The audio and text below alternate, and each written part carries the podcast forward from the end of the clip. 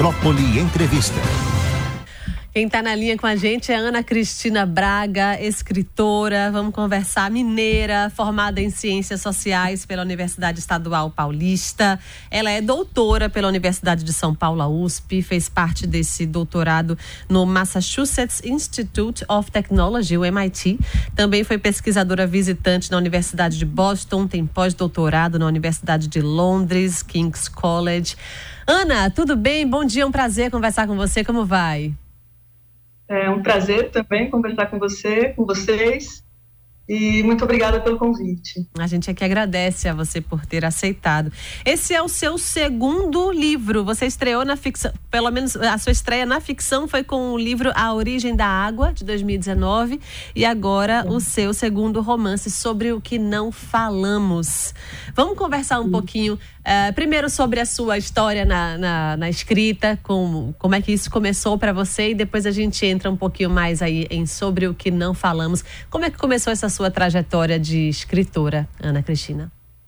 Bom, é, acho que como muita gente que eu conheço, é, que sempre gostou de escrever poesia, contos, crônicas desde criança, essa ideia me perseguiu ao longo da vida. Mesmo depois de ter feito todas as minhas é, graduações e pós-graduações e de ser professora da GB, eu continuava com esse desejo. E aí eu resolvi que era agora ou nunca, né? Então, achei que era bastante oportuno naquele momento da minha vida, dadas as circunstâncias, optar realmente pela literatura e pedir minha demissão da GV e fui fazer isso, é o que eu faço na minha vida. Nossa. Sem me arrepender nem um minuto. Que ótimo, incrível. A Origem da Água é o seu primeiro livro, né? De 2019. Como foi que, que surgiu a ideia desse, desse livro, A Origem da Água? Ele é sobre o quê? Esse livro, é, a ideia surgiu de, uma, de um livro que, que nós lemos no Instituto Veracruz de Formação de Escritores sobre a escritora Maura Lopes Cansado ela, é um, ela era né, uma escritora mineira que viveu é, do início do século passado até mais ou menos os anos 80, 90. E, e, e, apesar de ser uma pessoa muito livre, muito inteligente, muito aberta, ela vivia numa sociedade muito opressiva e ela tinha problemas psiquiátricos graves. É, naquela época ninguém sabia lidar com isso, mas isso não impediu que ela é, fosse, inclusive, jornalista. Ela trabalhou no Jornal do Brasil um tempo. E ela escreveu dois livros, um livro de contos e um livro que é um diário de hospício. E eu me baseei na vida dela com esses dois livros e com a pesquisa e com a escrita para poder inventar uma biografia para ela. Eu digo que eu fiz isso, né? Eu inventei uma biografia para uma mulher que eu achei admirável, né? Que mesmo com esse diagnóstico de uma doença psíquica muito grave, ela era capaz de se expressar pela escrita lindamente, os livros dela são lindos. Uhum. Eu me encantei com ela e, enfim, resolvi fazer esse livro baseado na vida dela, mas sem compromisso biográfico, né? Sim. Uma coisa muito solta. Entendi. Aí depois vem sobre o que não falamos. É, foi publicado no ano passado. É um projeto que começou no ano passado. Quanto. Quanto tempo você levou para escrever sobre o que não falamos? Eu comecei a escrever isso aos poucos, mas foi durante o governo Bolsonaro que ele tomou mais forma. Uhum. E, e, eu queria até dizer que, na verdade, sobre o que não falamos, adiantando talvez uma pergunta que você vai fazer, uhum é, uma menina que vive durante o período da ditadura militar, mas na verdade eu fui consumida por aquele clima bolsonarista de volta à ditadura, de pedidos de intervenção militar, para poder escrever sobre os anos 70. Então, Sim. assim, eu, eu tentei o máximo possível, né, como um recurso literário, fazer com que esse livro, embora seja mais ou menos ali, ele ocorre em 1976, mas eu fiz de tudo para que as pessoas lessem com o espírito de uma eminência de uma volta à ditadura que estava no ar solta na, naquela época. Uhum. A questão, para eu entender, a questão política ali desse período em que a história acontece, ela é um pano de fundo para a vida da sua personagem ou é o assunto principal do seu romance? É, é, eu não gosto de, assim, como socióloga, eu aprendi que sociologia é uma coisa e literatura é outra, e eu abandonei a, a, a sociologia para não continuar na sociologia, né? Ah. De qualquer modo, é um aprendizado que você tem, mas, assim, a minha opção foi realmente fazer um, um texto literário, né? Então, a estética para mim é muito importante, a linguagem é muito importante, a construção dos personagens. Então, é uma menina que vai descobrindo aos poucos a história dos pais e sem saber sequer o que é ditadura, ela vai começando a tentar desprenhar aquele mato sem cachorro, né? Porque na época não queria falar sobre nada e, e ela vai atrás. Então ela, ela corre atrás das palavras que alguém fala, que ela ouviu na, na escola, que ela leu no muro e depois tenta arrumar um dicionário para entender o sumiço dos pais. Mas, assim, não tem de modo algum caráter dogmático panfletário. tomei muito cuidado com isso. Sim. Inclusive, é justamente por ser uma personagem mulher, talvez, uma sensibilidade específica das mulheres, digamos, é, uhum. é, e também por ser uma menina, uma pré-adolescente, eu acho que isso permitiu a mim não dar esse tom panfletário ao livro, embora o tema seja muito candente, muito importante e muito político, evidentemente. Uhum, uhum. Eu estou vendo aqui sobre o que não falamos, é um romance de formação. Eu queria que você uhum. explicasse para a nossa audiência o que quer dizer essa expressão, romance de formação. É, o romance de formação ele, ele é muito, foi muito comum né, no século XIX, XVIII, é, ele, ele é um romance em que você tem um personagem que passa por uma transformação, né? Geralmente é um personagem é, mais jovem e que ascende à vida adulta. No caso dessa menina, ela é uma pré-adolescente, a história dela termina na pré-adolescência, mas você vê essa transformação ocorrendo nela. É, uhum. só para citar um exemplo clássico, né, é, que eu adoro, o Herman Hesse, por exemplo, Demian é um, é um, é um romance de formação. Uhum. E, e, e, assim, é, é, é, é, no fundo é o relato de um aprendizado, geralmente sofrido, intenso, em que a pessoa se redescobre. Uhum. E justamente o que eu quis mostrar é que essa menina que tinha questões além de políticas raciais, identitárias, ela vai se transformando no decorrer dessa pergunta sobre o que aconteceu com os meus pais e que ela tenta ir atrás. Uhum.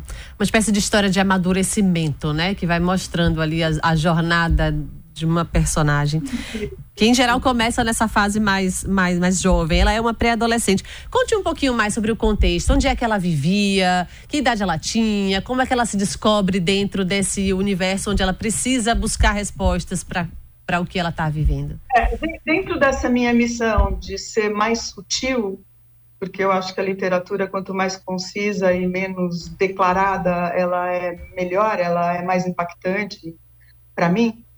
É, então, dentro dessa situação, tem vários casos que são casos, situações e datas que são omitidas ou então que aparecem muito pontualmente no romance. Então, é, ela, inclusive, é, o leitor vai descobrindo quem é essa menina aos poucos, mas logo no início é declarado que ela mora numa vila operária. É, uhum. Ela é pobre, mora numa vila operária.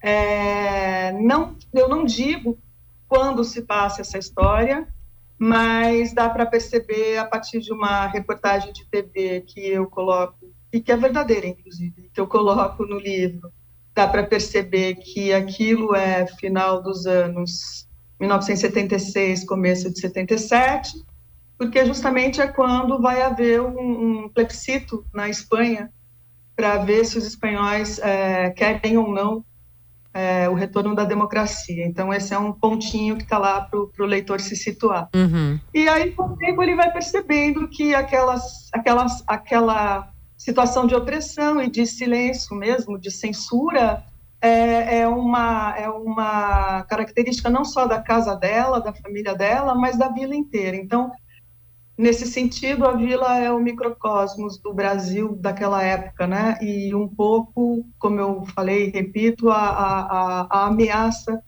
é, de uma subjetividade coletiva que estava no ar quando algumas pessoas começaram a pedir de novo intervenção militar há, há alguns anos atrás, uhum. pouquíssimos anos atrás, né? É, verdade. Então, é, é, justamente a ideia é não falamos o suficientemente, não falamos suficientemente sobre aquele período, né? Eu me lembro que muitas coisas eram, eu, eu era também criança nesse período, eu me lembro que muitas coisas eram omitidas, que as pessoas não falavam, que elas eram proibidas de falar, que na escola não se falava. Quando tinha manifestação, que a gente que não ficasse na rua, que a gente fosse embora logo, a gente ficasse em casa. Então, assim, é, isso não está deste jeito no livro, mas é, é, é esse é, é, essa estrutura de sensibilidade que eu gostaria de, de transcrever literariamente no livro, uhum. tá? Sobre isso que você acabou de falar, a gente está conversando com Ana Cristina Braga, escritora, autora de Sobre o que Não Falamos. É, você estava aí falando e eu, eu tentando processar na minha cabeça se não falamos suficientemente disso ou se essas pessoas que pouquíssimos anos atrás estavam desejando a volta de e desejando uma intervenção militar ouviram suficientemente sobre isso, mas ainda assim desejaram que isso voltasse a acontecer. O que, que você pensa sobre isso, Ana?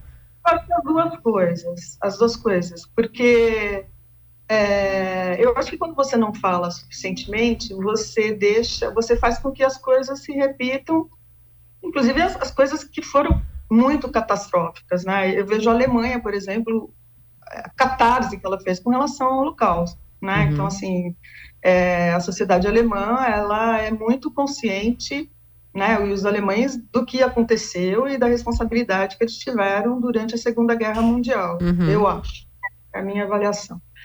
É, pelas manifestações, pelas coisas que ocorrem lá, etc.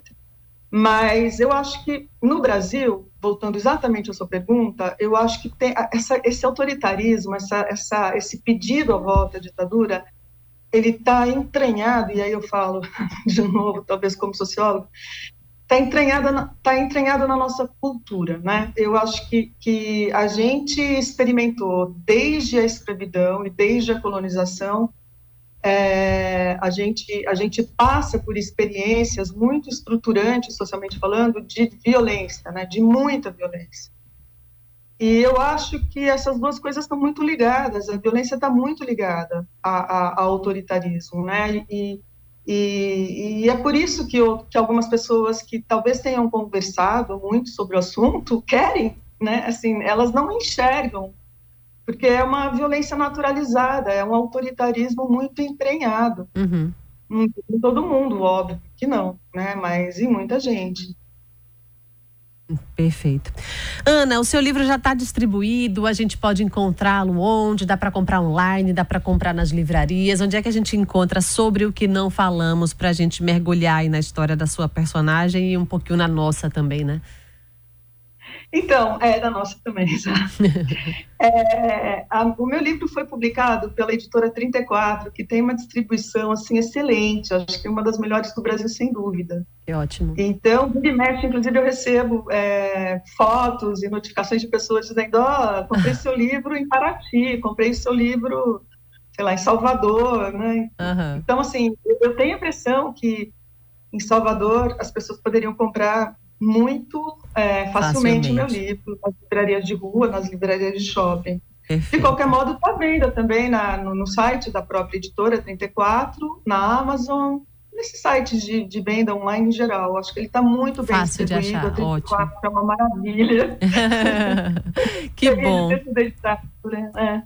Ana, queria muito te agradecer, em primeiro lugar, pela conversa com a gente aqui, para a gente poder te conhecer um pouquinho melhor, conhecer um pouquinho mais sobre sua obra, te parabenizar também pelo resultado do seu, agradeço, da sua escrita e desejar todo sucesso.